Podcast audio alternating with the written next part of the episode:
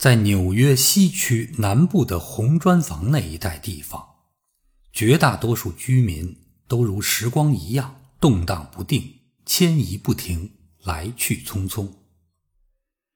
正因为无家可归，他们也可以说有上百个家。他们不时从这间客房搬到另一间客房，永远都是那么变幻无常。在居家上如此，在情感和理智上也无二致。他们用爵士乐曲调唱着流行曲，家，甜美的家。全部家当用硬纸盒一拎就走，缠缘于阔边帽上的装饰就是他们的葡萄藤，拐杖就是他们的无花果树。这一带有成百上千这种住客，这一带的房子可以述说的故事自然也是成百上千。当然，他们大多干瘪乏味。不过，要说在这么多漂泊过客掀起的余波中找不出一两个鬼魂，那才是怪事呢。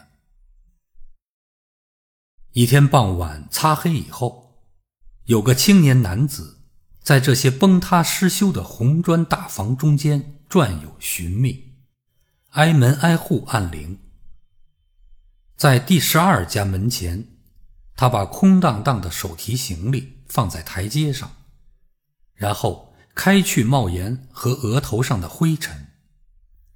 门铃声很弱，好像传至遥远空旷的房屋深处。这是他按响的第十二家门铃。门铃响过，女房东应声出来开门。她的模样使他想起一只讨厌的、吃得过多的蛆虫。他已经把果仁吃的只剩空壳，现在正想寻找可以充饥的房客来填充空间。年轻人问：“有没有房间出租？”进来吧。这声音是从喉头挤出，嘎声嘎气，好像喉咙上蒙了层毛皮。三楼还有个后间，空了一个星期，想看看吗？年轻人跟他上楼。不知从什么地方来的一线微光，缓和了过道上的阴影。他们不声不响地走着，脚下的地毯破烂不堪，可能连造出它的织布机都要诅咒说这不是自己的产物。它好像已经植物化了，已经在这恶臭阴暗的空气中退化成茂盛滋润的第一。或满地蔓延的苔藓，东一块西一块，一直长到楼梯上，踩在脚下像有机物一样黏糊糊的。楼梯转角处墙上都有空着的壁龛，那里面也许曾放过花花草草。果真如此的话，那些花草也已经在污浊肮脏的空气中死去。那里面也许曾放过圣像，但是不难想象，黑暗之中大大小小的魔鬼早就把圣人拖出来，一直拖到下面某个房间那邪恶的深渊之中去了。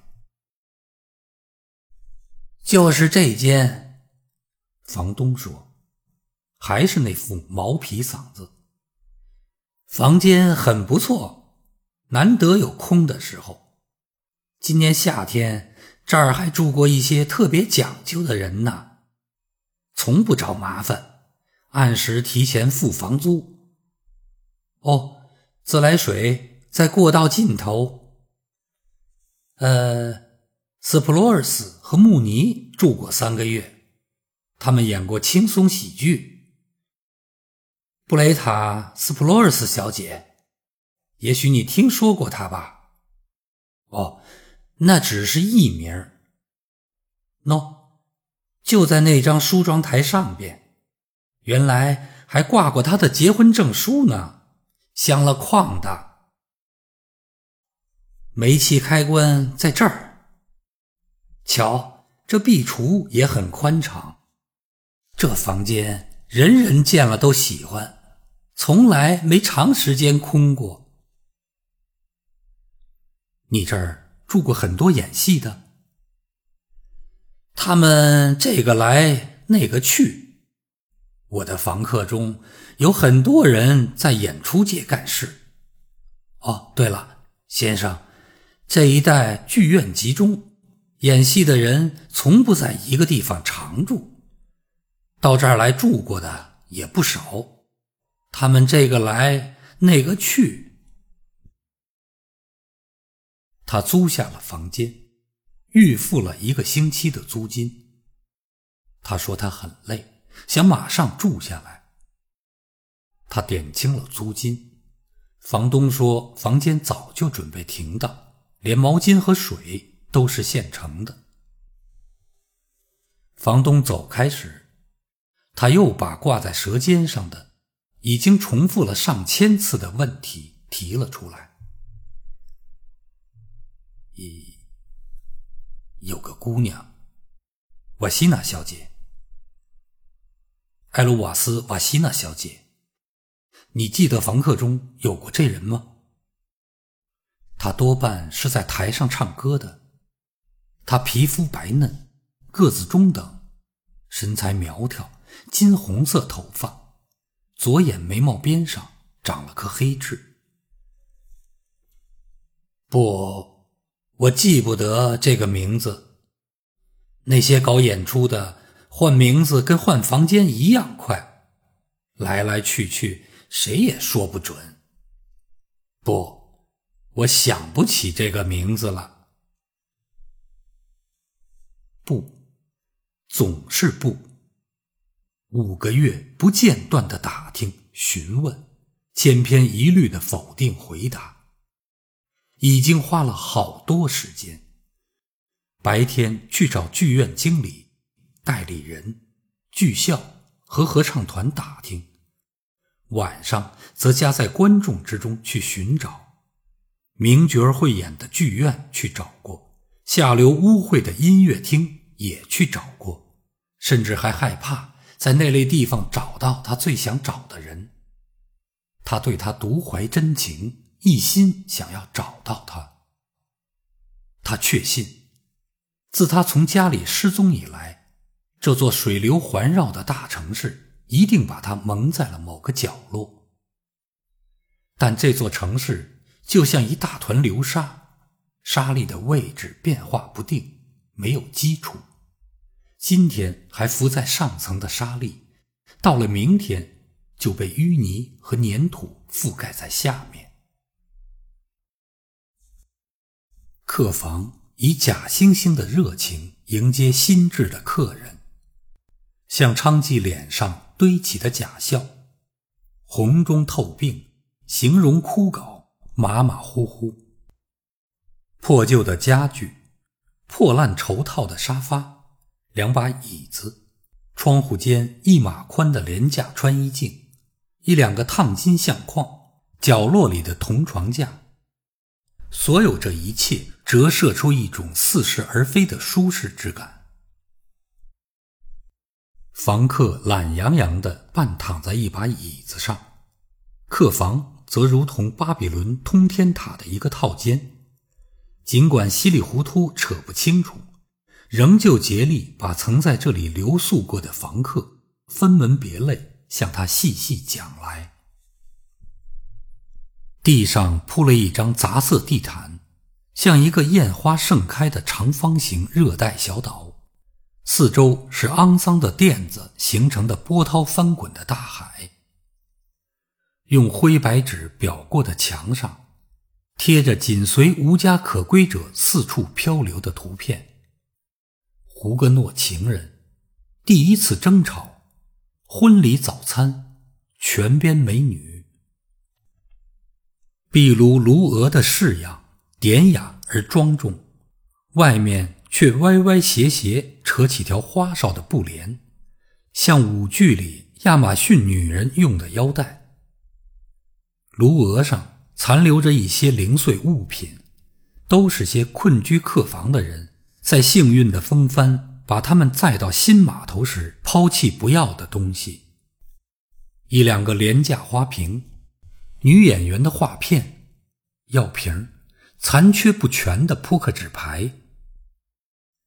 渐渐的，密码的笔形变得清晰可辨，前前后后居住过这间客房的人留下的细小痕迹所具有的意义。也变得完整有形。梳妆台前那片地毯已经磨得只剩麻纱，意味着成群的漂亮女人曾在上面迈步。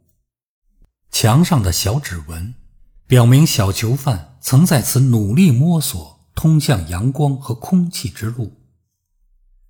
一团渐开的污迹。形如炸弹爆炸后的影子，是杯子或瓶子连同所成之物一起被砸向墙上的见证。穿衣镜镜面上用玻璃钻刀歪歪扭扭的刻着名字：玛丽。看来，客房留宿人也许是受到客房那俗艳的冷漠之驱使吧，曾先先后后的。在狂怒中辗转反侧，并把一腔愤懑倾泻在这个房间上。家具有凿痕和磨损，长沙发因凸起的弹簧而变形，看上去像一头在痛苦中扭曲的痉挛中被宰杀的恐怖怪物。另外，某次威力更大的动荡，砍去了大理石壁炉额的一大块。地板的每一块拼木各自构成一个斜面，并且好像由于互不干连、各自独有的哀怨而发出尖叫。令人难以置信的是，那些把所有这一切恶意和伤害施加于这个房间的人，居然就是曾一度把它称之为他们的家的人。然而，也许正是这屡遭欺骗。仍然盲目保持的恋家本性，以及对虚假的护家神的愤恨，点燃了他们胸中的冲天怒火。哪怕是一间茅草房，只要属于我们自己，我们都会打扫、装点和珍惜。椅子上的年轻人任这些思绪萦绕心间，与此同时。楼中飘来有血有肉、活灵活现的声音和气味。他听见一个房间传来痴痴的窃笑和淫荡放纵的大笑，别的房间传来独自咒骂声、骰子的咯咯声、催眠曲和呜呜抽泣。楼上有人在兴致勃勃地弹班卓琴。不知什么地方的门乒乒乓乓的关上，架空电车不时隆隆驶过，后面篱墙上有只猫在哀叫。他呼吸到这座房子的气息，这不是什么气味而是一种潮味如同从地窖里的油布和朽木混在一起蒸发出来的霉臭。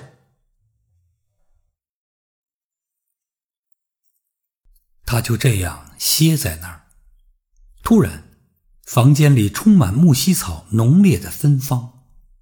他乘风而至，鲜明无误，相互沁人，栩栩如生，活脱脱几乎如来访的嘉宾。年轻人忍不住大叫：“什么，亲爱的？”好像有人在喊他似的。然后他一跃而起，四下张望。浓香扑鼻而来，把他包裹其中。他伸出手臂拥抱香气，刹那间，他的全部感觉都给搅混在一起。人怎么可能被香味断然唤起呢？唤起他的肯定是声音。难道这就是曾抚摸、安慰过他的声音？他在这个房间住过，他大声地说。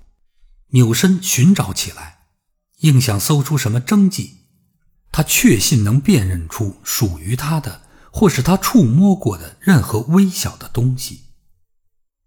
这沁人肺腑的木樨花香，他所喜爱、唯他独有的芬芳，究竟是从哪儿来的？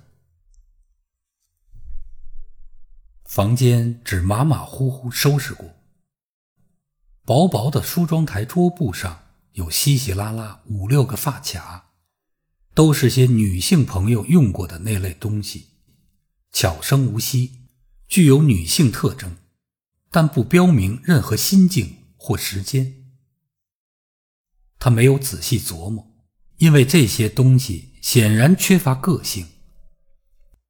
他把梳妆台抽屉。搜了个底朝天，发现一条丢弃的破旧小手帕，他把它蒙在脸上，天芥菜花的怪味刺鼻而来。他顺手把手帕甩在地上。在另一个抽屉，他发现几颗零星纽扣，一张锯木表，一张当铺老板的名片，两颗吃剩的果汁软糖，一本梦事书。在最后一个抽屉里，有一个女人用过的黑缎蝴蝶发结。他猛然一愣，悬在冰与火之间，处于兴奋与失望之间。但是，黑缎蝴蝶发结也只是女性庄重端雅但不具个性特征的普通装饰，不能提供任何线索。随后，他在房间里四处寻找。像一只猎狗，东嗅西闻，扫视四壁，趴在地上仔细检查拱起的地毡角落，翻遍壁炉、炉额和桌子、窗帘和门帘，角落里摇摇欲坠的酒柜，试图找到一个可见的，但他还未发现的迹象，以证明他就在房间里面，就在他旁边、周围、对面、心中。上面紧紧地牵着他，追求他，并通过细微超长的感觉向他发出如此哀婉的呼唤，以至于连他愚钝的感觉都能领悟出这呼唤之声。他再一次大声回答：“我在这儿，亲爱的。”然后转过身子，目瞪口呆，一片漠然，因为。他在木樨花香中还察觉不出形式、色彩、爱情和张开的双臂。哦，上帝呀！那芳香是从哪儿来的？从什么时候起，香味儿开始具有呼唤之力？就这样，他不停的四下摸索。他把墙缝和墙角。掏了个遍，找到一些瓶塞和烟蒂。对这些东西他不屑一顾。但有一次，他在一折地毡里发现一只抽了半截的止血夹，铁青着脸，使劲咒了一声，用脚后跟把它踩得稀烂。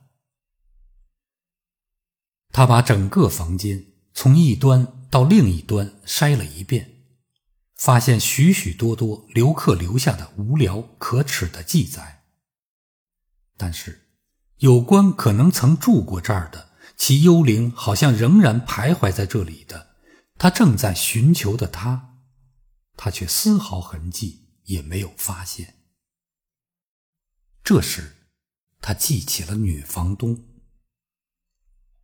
他从幽灵萦绕的房间跑下楼。来到透出一份光线的门前，他应声开门出来。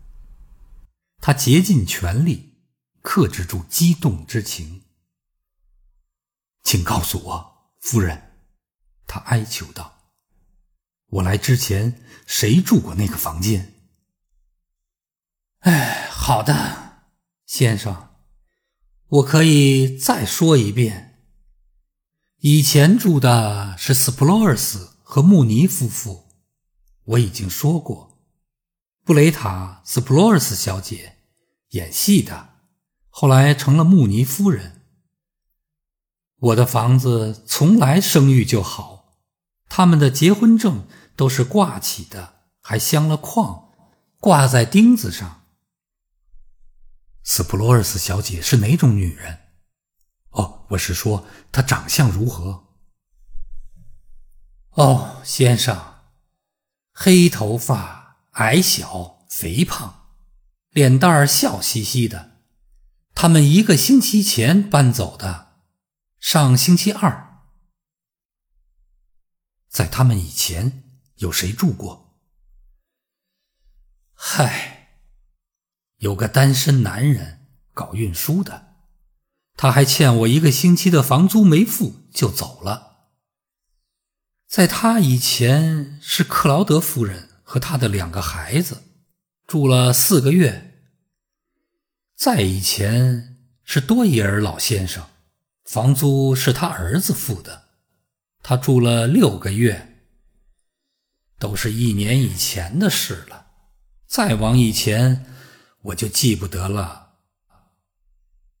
他谢过了他，慢腾腾的爬回房间。房间死气沉沉，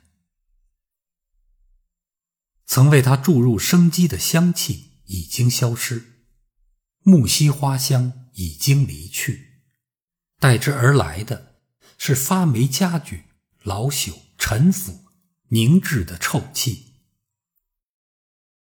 希望破灭，他顿觉信心殆尽。他坐在那儿，呆呆的看着嘶嘶作响的煤气灯的黄光。稍许。